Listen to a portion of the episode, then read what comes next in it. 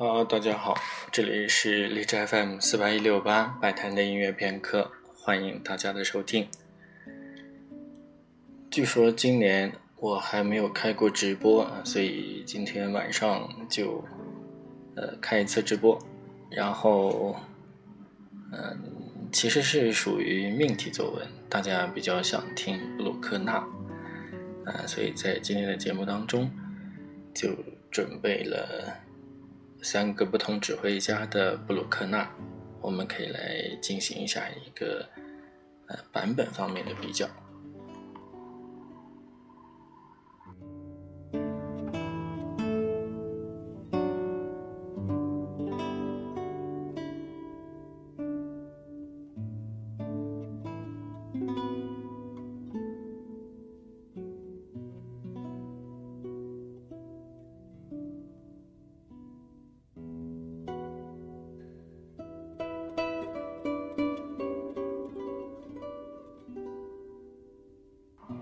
么今天在节目当中，呃，主要为大家播放的是布鲁克纳的第九交响曲。这个在之前的节目当中也曾经介绍过。那么它是呃奥地利的作曲家安东布鲁克纳的最后一部作品。那么其实这部第九交响曲没有写完，他就呃最后完成的部分总共是有三个乐章。那么最后第四乐章的话是。有一部分的手稿，那么所以就像呃古典音乐界常年的一个话题，那么舒伯特的未完成交响曲，也就是他的第八交响曲，那么有人给他呃反复的去找后面两个乐章在哪里，那么像马勒的第十交响曲也是啊，有有一一呃起码有好几个呃作曲家给他做了一个。完整的一个补完的版本，那么像布鲁克纳这个其实也可以听到完整四乐章的一个版本，因为他呃毕竟已经写了三个乐章啊，剩下一个乐章。那么比如说像呃上一任的柏林爱乐总监西蒙拉特尔，他就指挥过一个四乐章的一个补完版啊，我印象当中是呃 EMI 公司出的。虽然说像这样补完啊，那么在一些比较严格的指挥家那里，那么他们就不太认可这种行为，啊，像比如说像马勒的第十交响曲，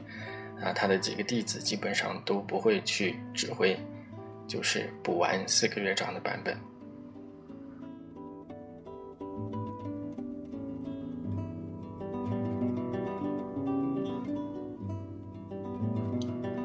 呃，那么基本上可以称之为巨匠大师的这些指挥家，肯定都会留有布鲁克纳的录音。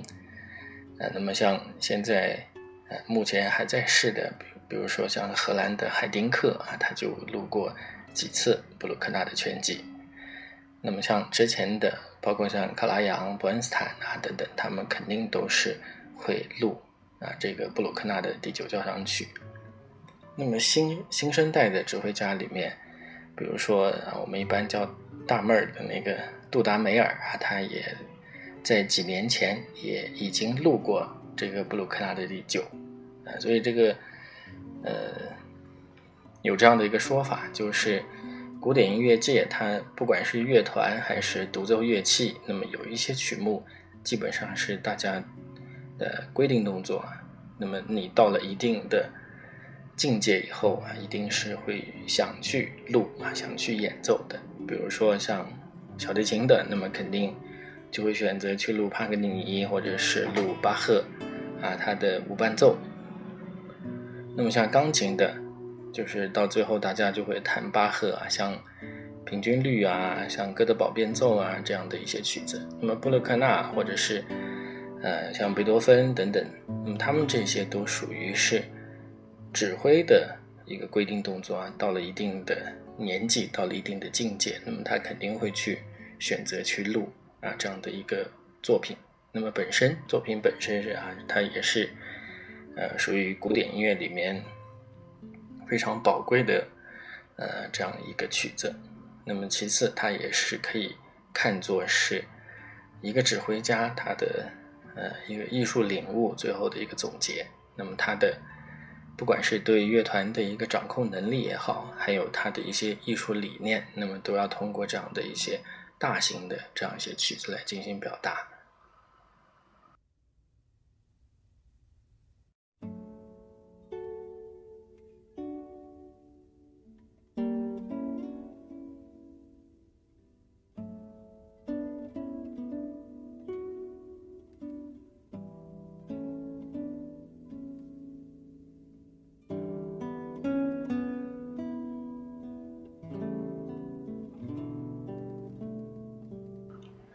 那么今天将要播放的第一个版本，那来自一位日本的指挥家赵比赖农。嗯，那么，呃，他的这个，呃，在古典音乐的爱好者圈子里面啊，就是，呃，资深一些的肯定都非常熟悉啊。那么，如果，嗯，只是看一些榜单的话，可能就不太容易见到他的名字。赵比奈龙，他是。属于日本元老级的一位指挥家，而且他在欧洲，他的这个名声也是非常大的。啊，那么我在网上查了一下，就是找到了几段关于他的评论。那么这个应该也是在一篇杂志里面的，呃，就呃作为他的一个纪念文章啊来写的。啊，那么第一段来自。钢琴家，同时也是现在比较活跃的指挥家巴伦博伊姆，还有一般我们叫他姨母的这一位，啊，那么他是这样说的：在我任柏林国立歌剧院艺术总监和柏林爱乐客席指挥期间，曾与一批顶尖的演奏家们共事过，他们由衷地告诉我，赵比奈龙是最令人尊敬的客座指挥家之一。聆听他的指挥，令我想起伟大的德国指挥，可他佩慕此不是。好，那么第二段来自的是加利福尼亚大学的教授啊音乐评论家肖尔啊，他这样说的：赵比奈龙对力度变化、各声度、各声部的平衡及音色的掌控力令人震惊。他重新梳理了布鲁克纳。我听到了这些作品中从未听到的东西。他将每一件乐器、每一个部分，乃至布鲁克纳写下的每个小节，都视之为重要的。第三段来自芝加哥的交响乐团总监，啊，那么这个叫福格啊，这上面说的两个肖尔和这个福格都不是太熟悉。赵比纳龙的速度是宽广的，音乐的分句高贵而温暖，它能够释放巨大的激情和能量，同时能在最寂静和温和的段落维持音乐线条，这是指挥家中极为罕见的特质。那么上面这三段就是关于啊，就是同行对赵比奈龙的呃这样的一个评价。那么，呃，我第一次接触到赵贝奈龙的指挥的作品，呃，也是淘的一张碟，呃，其实它是属于日本的，也许是某本杂志的附赠品啊，它它实际上是个赠品，是非卖品。那么里面收的曲目就是赵比奈龙在七十年代，那么他在西德进行的呃几场演出，那么选的是一些。现场录音，那么从那个封呃封面封底大概透露出来的信息，就是他在呃德国，而且指挥的是非常传统的德奥曲目。那么那他的曲目是贝多芬的第三交响曲《英雄》，以及瓦格纳的《工匠歌手》啊，前奏曲。呃，所以就是如果能在这样的曲目。然后他率领的是一个日本的乐团，啊，然后在德国获得了呃很高的评价。那么这个其实也从一个侧面上可以说明赵比奈龙他的这个呃在艺术上的造诣啊，那么是比较得到认可的。啊，那么像日本的一些乐团，那么他在录音的时候，可能他会录的是本土的一些曲子啊，比如说像。为纳索斯公司啊，他们录一些日本自己的作曲家写的，那么这样这样一些曲子的话，我们也不会觉得太奇怪。那么就像中国的音乐家经常，呃，在以前呢会去录的，就是像黄河啊、像梁祝啊这样的一些，或者是啊像于龙啊，以前他在 DG 公司也录过。那么录录的也有一部分是属于中国的传统曲目啊，或者是中国的一些古典音乐的曲目啊。但是如果能在呃欧洲，在德国来演出他们自己的，而且是呃德国人非常引以为傲的这样一些作曲家的曲子啊，这个也说明啊赵比奈龙的这个艺术魅力啊。说到这里，我想到另外一个。呃，也属于八卦啊，就是关于托斯卡尼尼。那么托斯卡尼尼他在呃在呃欧洲担任指挥的时候，那么就是他演奏的这个布鲁克纳。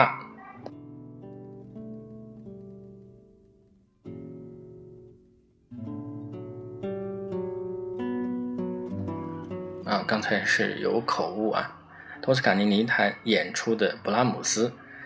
啊，那么他就。指出了一个演奏当中的错误，那么据说当时是，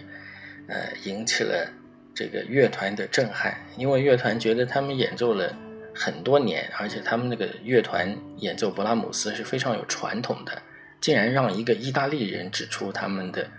演奏当中有错误啊，这个是他们从情感上非常不能接受的，所以他们回去就，呃，拼命的练习。啊，就是以非常认真的工作态度来配合托斯卡尼尼的演出，啊，那么像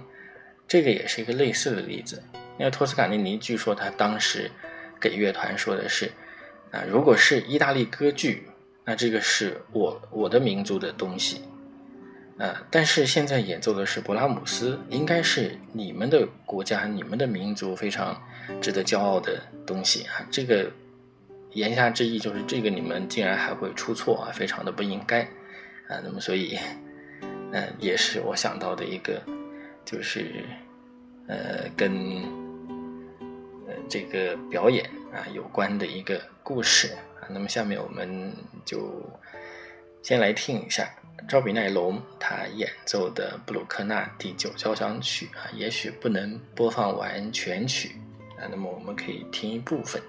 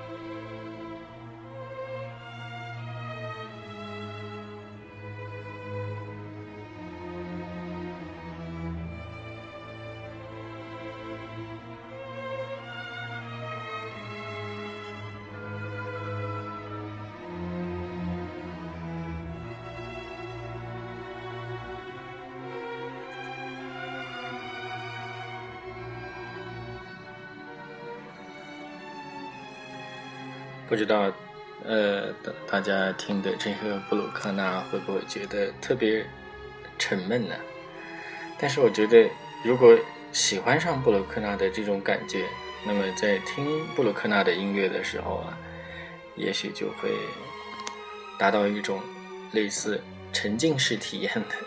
这样一种感觉吧。就是特别像第八，然后呃第七、第八、第九这三部的话，它的慢乐章都会让人觉得，呃好像没完没了、无穷无尽。但是如果沉浸进去的话，呃也许你会希望这个音乐永远都不要停止。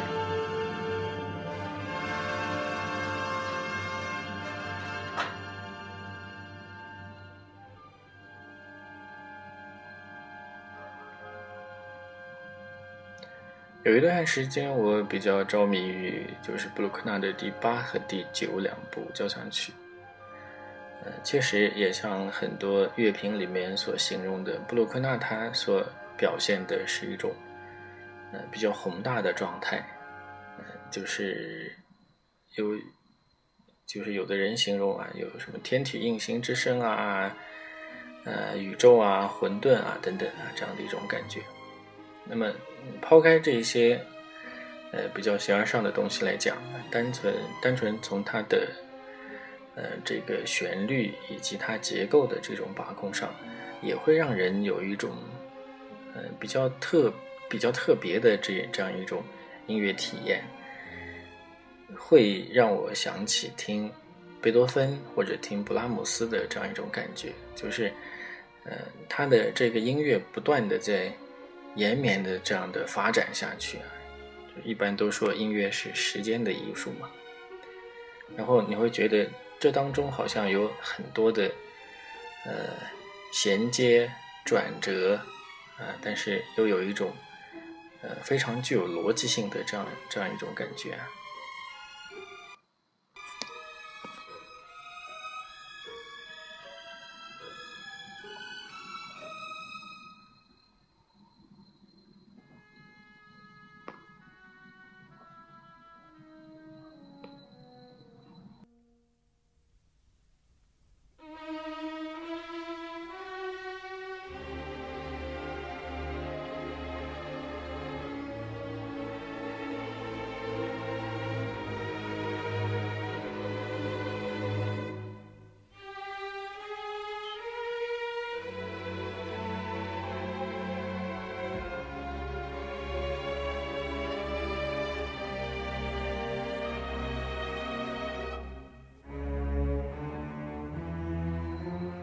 那么布鲁克纳的这个第九交响曲第三乐章啊，也是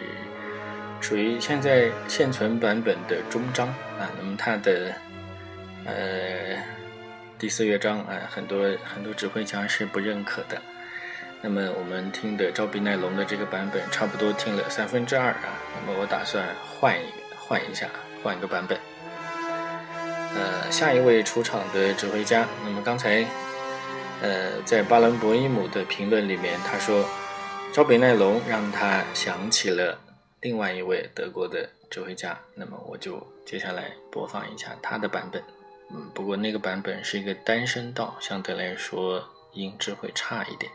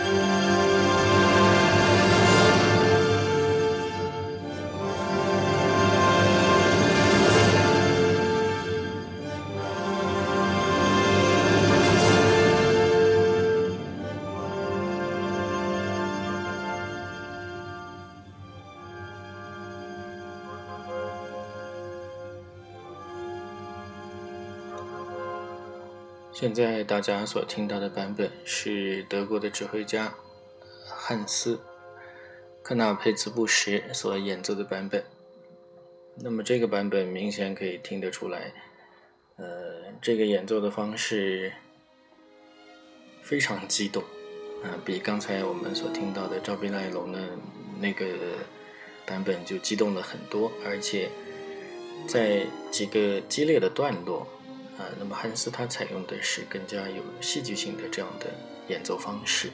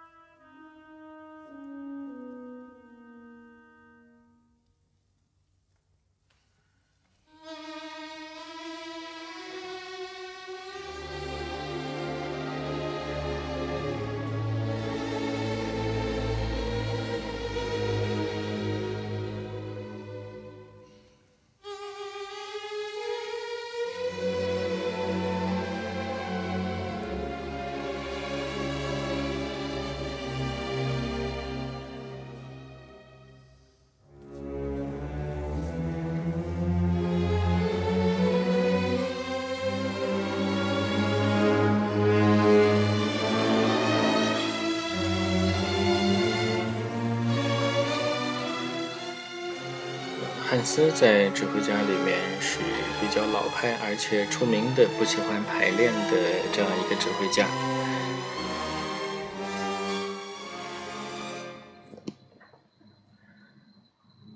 嗯，那么据说他在演出前就是随便的排练一下，或者甚至根本不排练，所以在演奏的时候，可能到最后呈现出来的效果，排练的时候还有。正式的演出可能是完全不一样的，呃，也许他就他个人就比较喜欢这样的感觉，就有很多的不确定性啊，这样的一种演出。但我们也可以从刚才的那几个呃比较著名的段落听得出来，其实他的这个指挥功力非常深厚，他对乐队的这种把控能力啊，或者我会想起一般。传言里面所讲的，那么以前欧洲的传奇指挥家尼基什啊，据说他对乐团有一种类似催眠的这样一种效果啊，我觉得可能科纳也有这样的一种魔力。好，那么下面我们来听一下最后一个版本啊，也许那个才是最狂野的一个版本。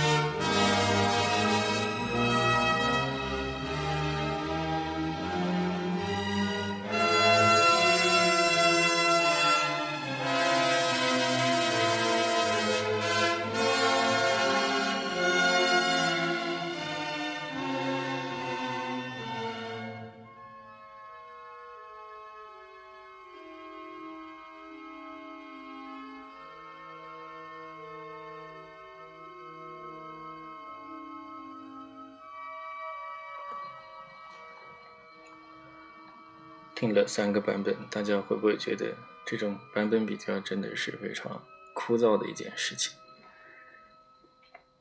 呃，不知道大家听现在播的这个版本是什么感觉？其实它的整个乐章用的总时长和第一个版本，也就是招比奈龙的那个版本时间是差不多的，呃，可能就出入几秒钟的这个这个时间。但是会不会有这样的一种感觉，就是我们所听的现在第三个版本，它其实感觉上会比第一个版本要更加紧凑。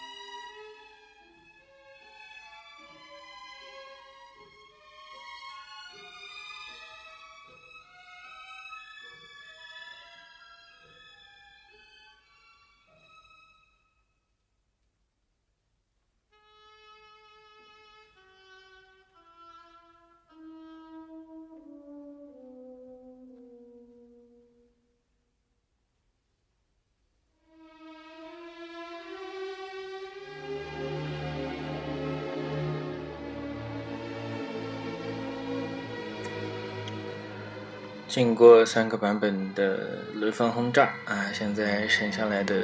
听众还有二十多个。那么现在播放的这个版本啊，它是完全俄系的一个演出，指挥是穆拉文斯基。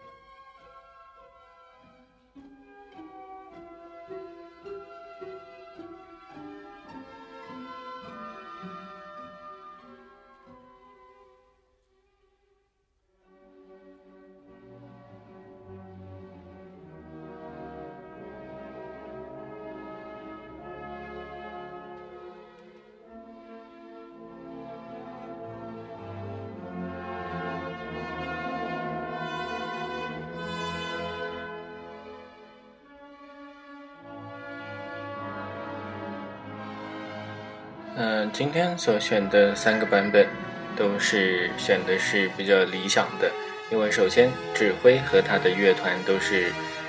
呃属于轻兵的这种类型。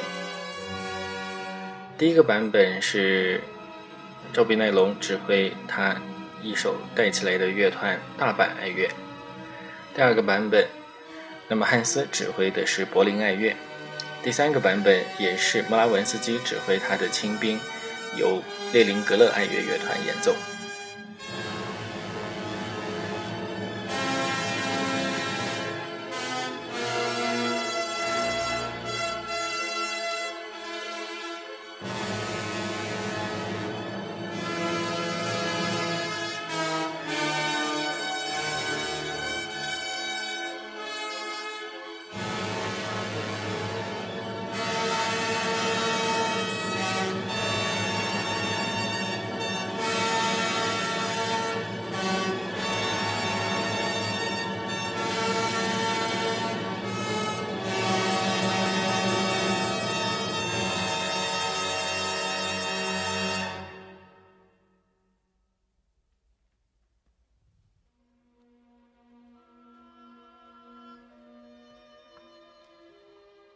所以听完这几个段落之后，不得不赞叹列宁格勒爱乐确实素质非常强大。从刚才的录音当中，其实我们可以发现里面有零星的咳嗽声，那这是一个现场录音。但是马拉文斯基带着他的列宁格勒爱乐，那么他能够达到